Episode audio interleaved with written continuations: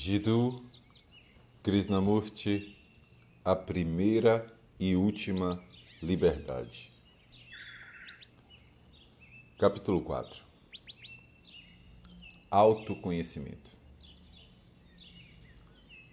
Os problemas do mundo são tão colossais, tão complexos, que para compreendê-los e resolvê-los, devemos abordá-los de forma muito simples e direta. E simplicidade, objetividade, não dependem de circunstâncias externas, nem de nossos preconceitos, preferências pessoais.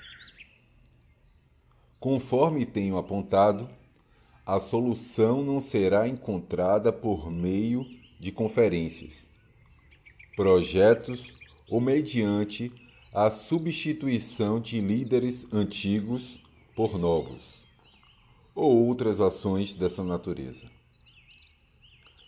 A solução, obviamente, encontra-se naquele que cria o problema, no criador do transtorno, do ódio e da imensa incompreensão existente entre os seres humanos.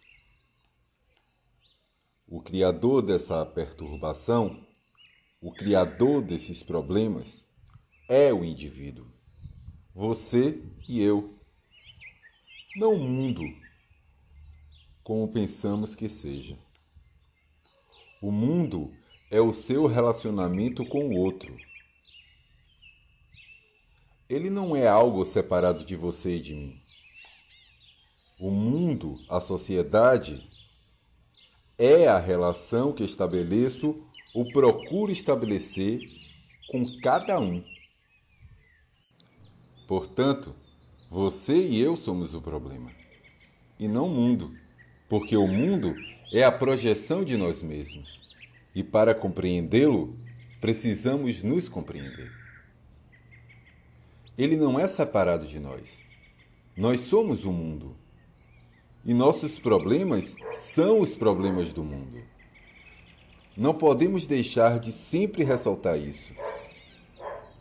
Porque temos uma mentalidade tão apática que achamos que os problemas do mundo não são da nossa conta, que devem ser resolvidos pelas Nações Unidas ou pela substituição de velhos líderes por novos é uma mentalidade muito obtusa a que pensa dessa maneira. Porque somos responsáveis pelo terrível sofrimento e pela confusão que ocorrem no mundo, este iminente estado de guerra. Para transformar o mundo, devemos começar por nós mesmos. E o que importa ao iniciar por si mesmo é a intenção. A intenção deve consistir em compreender a nós mesmos e não deixar que os outros se transformem ou realizem uma mudança superficial por meio de uma revolução, seja de esquerda ou de direita. É importante compreender que esta é uma responsabilidade nossa, sua e minha porque, por menor que possa ser o nosso mundo particular, se pudermos transformar nós mesmos, criar um ponto de vista radicalmente diferente em nossa existência diária, talvez, então, possamos afetar o mundo como um todo, numa relação ampliada a todas as pessoas. Como tenho dito, vamos experimentar e investigar o processo de compreensão de nós mesmos, que não é um processo separativo. Não se trata de se retirar do mundo, porque você não pode viver no isolamento.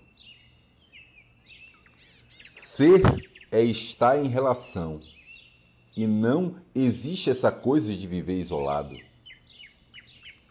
É a a ausência de uma relação correta que gera conflitos, sofrimento e luta. Por menor que nosso mundo possa ser, se transformarmos nossa relação nesse mundo restrito, será como uma onda se ampliando para o exterior constantemente. Acho que é importante perceber este ponto. O mundo se constitui de nossas relações, ainda que limitadas. E se pudermos operar uma transformação aí, não uma transformação superficial, mas uma mudança radical, então poderemos realmente transformar o mundo.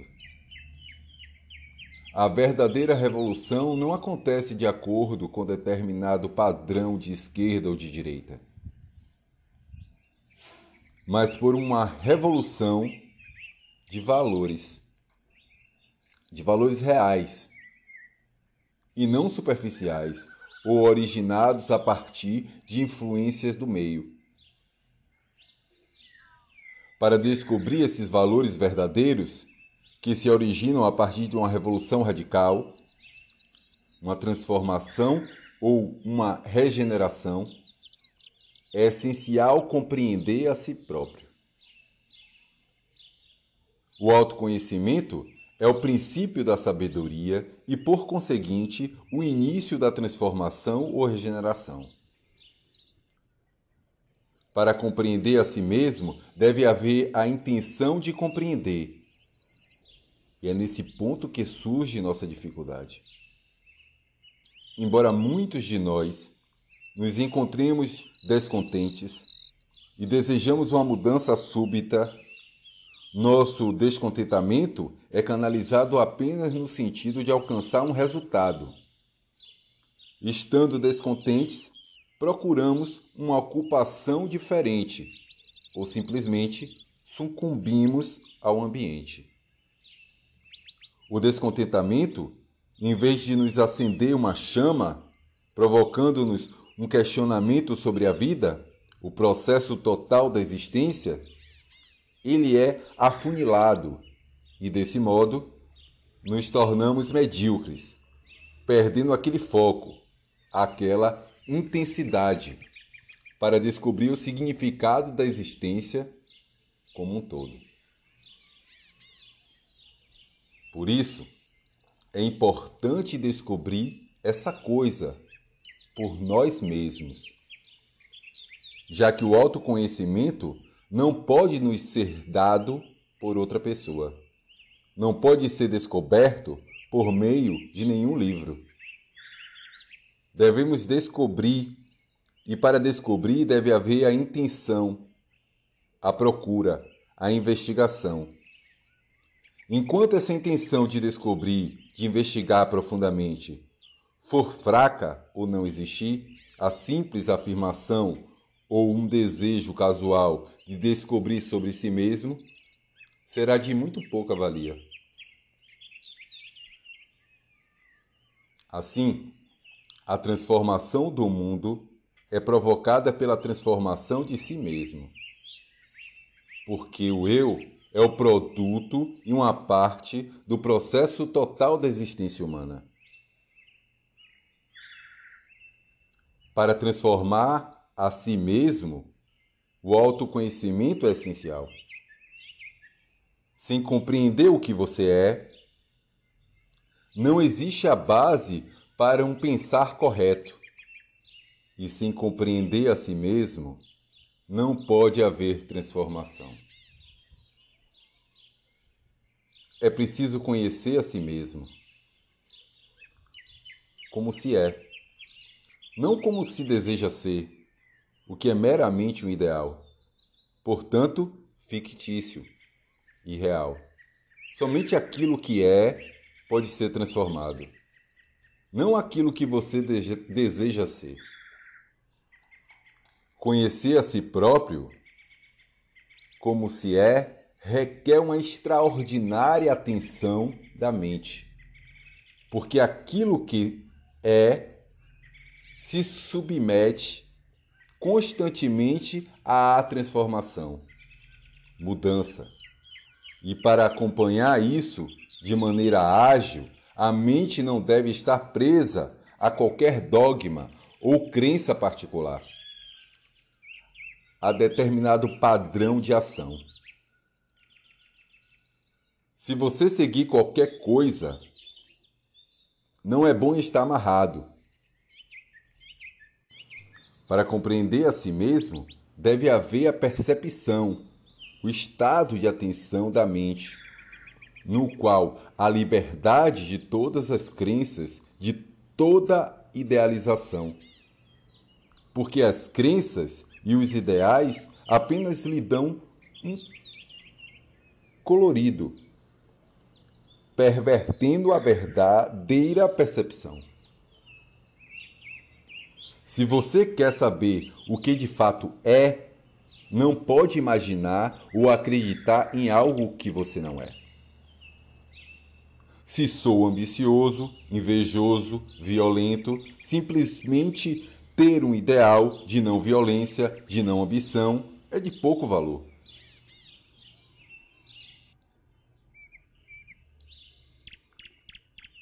Mas saber que alguém é ambicioso ou violento Conhecê-lo e compreendê-lo exige uma percepção extraordinária, não é? Requer honestidade, clareza de pensamento, enquanto perseguir um ideal que está distante daquilo que é representa uma fuga. Impede de descobrirmos e agirmos diretamente sobre o que somos a compreensão do que você é, feio ou bonito, perverso ou bondoso, a compreensão do que somos, sem distorção, é o começo da virtude. A virtude é essencial, pois proporciona a liberdade. É somente no estado virtuoso que se pode descobrir que se pode viver realmente. Não no cultivo de uma virtude, que apenas traz respeitabilidade e não compreensão e liberdade. Há uma diferença entre ser virtuoso e tornar-se virtuoso. Ser virtuoso vem por meio da compreensão daquilo que se é, enquanto tornar-se virtuoso é uma postergação, o encobrimento do que se é, com o que gostaria que se fosse. Portanto, ao tornar-se virtuoso, você está evitando um agir diretamente sobre o que é. Esse processo de evitar o que é, por meio do cultivo de um ideal, é aparentemente virtuoso, mas se você olhar bem de perto, diretamente, verá que não é nada disso. É apenas uma protelação do momento de ficar cara a cara com o que é. A virtude não é o tornar-se o que não é. A virtude é a compreensão do que é e, portanto, a liberdade de expressão do que é. A virtude é fundamental em uma sociedade que está se desintegrando rapidamente. Para criar um novo mundo, uma nova estrutura diferente da antiga, deve haver liberdade para descobrir. E para ter liberdade, precisa haver virtude, pois sem esse estado virtuoso não há liberdade de fato. Pode o homem imoral, que se esforça para se tornar virtuoso, conhecer a virtude? O homem que não é moral nunca pode ser livre e, portanto, nunca pode descobrir o que é a realidade. A realidade só pode ser encontrada na compreensão do que é. E para entender aquilo que é, deve haver liberdade, libertação do medo do que é. Para compreender esse processo, deve haver a intenção de conhecer o que é, seguir cada pensamento, sentimento e ação. E perceber isso é extremamente difícil. Porque o que é nunca está parado, nunca é estático, está sempre em movimento. O que é consiste no que você de fato é, não no que gostaria de ser. Não é uma ideia, porque esta é uma ficção.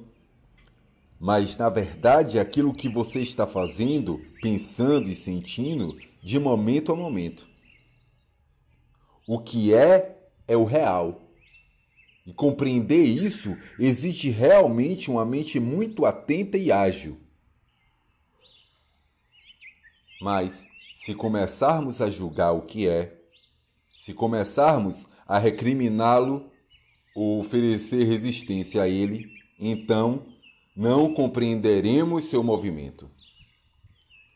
Se eu quiser entender uma pessoa, não posso condená-la. Devo observá-la, estudá-la.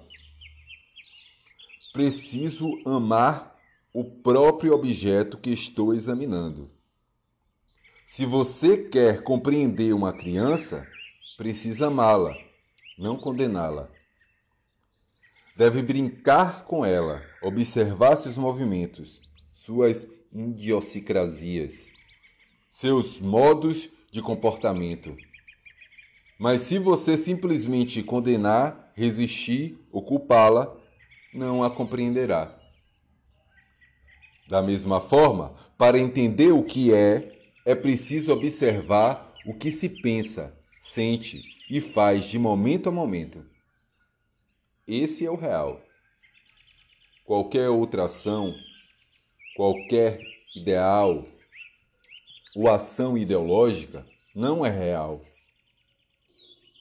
É apenas um desejo, um desejo fictício de ser algo diferente do que é.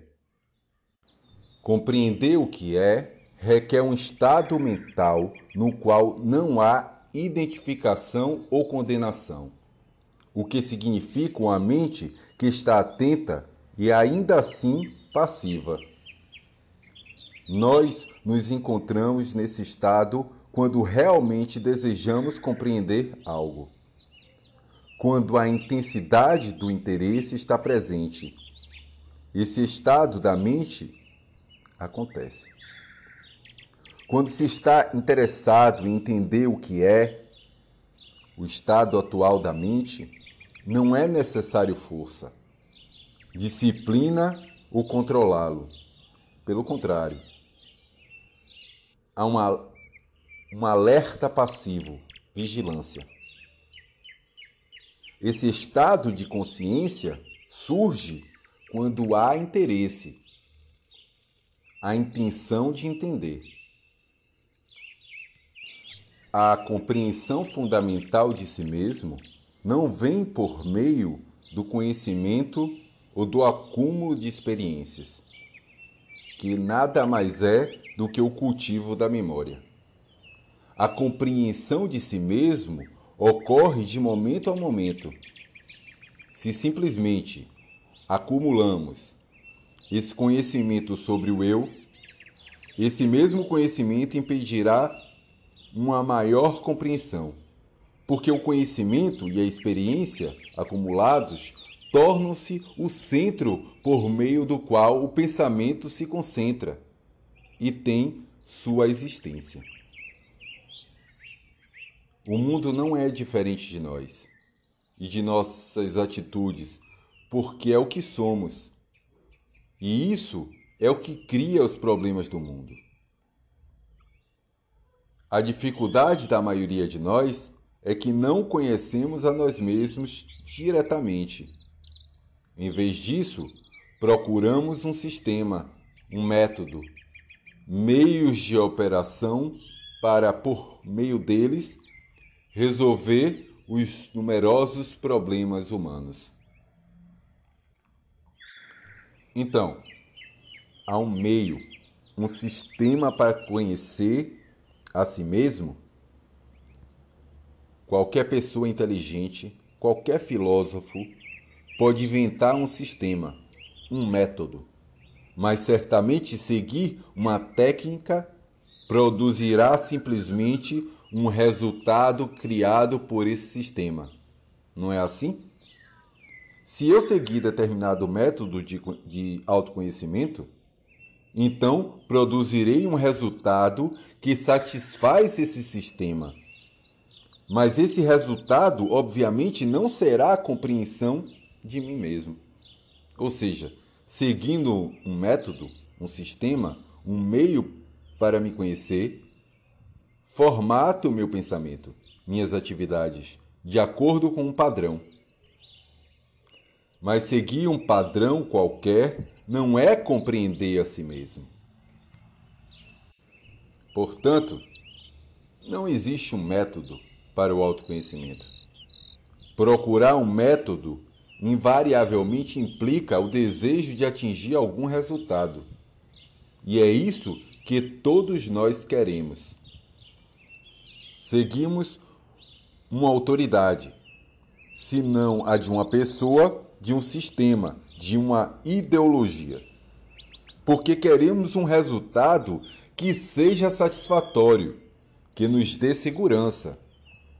Não queremos de fato compreender a nós mesmos, nossos impulsos e reações, todo o processo do nosso pensamento, tanto consciente quanto inconsciente. Preferimos buscar um sistema que nos garanta um resultado mas a busca de um sistema é invariavelmente o resultado do nosso desejo por segurança, por certeza. E o resultado, obviamente, não é a compreensão de si mesmo.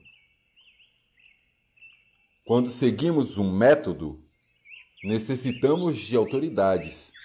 O professor, o guru, o salvador, o mestre, que nos garantirão o que desejamos. E esse, certamente, não é o caminho para o autoconhecimento. A autoridade impede a compreensão de si mesmo, não impede? Sob a proteção de uma autoridade, um guia, podemos ter temporariamente uma sensação de segurança, uma sensação de bem-estar, mas essa não é a compreensão do processo total de si mesmo. A autoridade, por sua própria natureza, impede a plena consciência de si mesmo e, portanto, destrói a liberdade. Só na liberdade pode haver criação. Pode haver criação apenas por meio do autoconhecimento. A maioria de nós não é criativa. Somos máquinas repetitivas, meros discos tocando repetidamente determinadas canções da experiência, certas conclusões e memórias, nossas ou de outras, outras pessoas. Essa repetição não constitui um estado criador, mas é o que queremos porque queremos estar internamente seguros.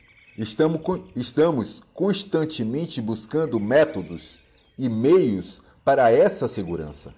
E assim criamos autoridade. A adoração por alguém, o que destrói a compreensão. Essa tranquilidade espontânea da mente, na qual sozinha pode surgir o estado criador. Certamente, nossa dificuldade é que a maioria de nós perdeu esse senso de criatividade. Ser criativo não significa que devemos pintar quadros ou escrever poemas e ficar famosos. Isso não é criatividade é apenas a capacidade de expressar uma ideia que o público pode aplaudir ou desconsiderar. Capacidade e criatividade não devem ser confundidos. Capacidade não é criatividade. Criatividade é um estado de ser completamente diferente, não é? É um estado no qual o eu está ausente, no qual a mente não é mais o foco de nossas experiências, nossas ambições, nossas buscas e desejos. Essa criatividade não é um estado contínuo. Ela é nova de momento a momento. É um movimento no qual não existe o eu, o meu, no qual o pensamento não se concentra em nenhuma experiência em particular, nenhuma ambição, realização, propósito, motivo. Somente quando o eu não está presente é que pode haver criatividade. Apenas nesse estado de ser é que pode haver realidade, um estado criador de todas as coisas. Esse estado, porém, não pode ser concebido ou imaginado, não pode ser formulado ou copiado, não pode ser alcançado mediante qualquer sistema, filosofia ou disciplina. Pelo contrário, surge apenas pela compreensão do processo total do próprio eu. A compreensão de si mesmo não é um resultado, uma culminância. É perceber-se de momento a momento no espelho do relacionamento. No relacionar-se com a propriedade, com as coisas, com as pessoas e ideias. Mas achamos difícil permanecer atentos. Estamos cônscios e preferimos embotar nossa mente seguindo um método, aceitando autoridades, superstições e teorias que nos deem satisfação. Assim, nossa mente se torna cansada, exaurida, insensível. Uma mente assim não pode estar em um estado dito criador. Esse estado de criação ocorre somente quando o eu, que é o processo de identificação e acumulação, deixa de existir.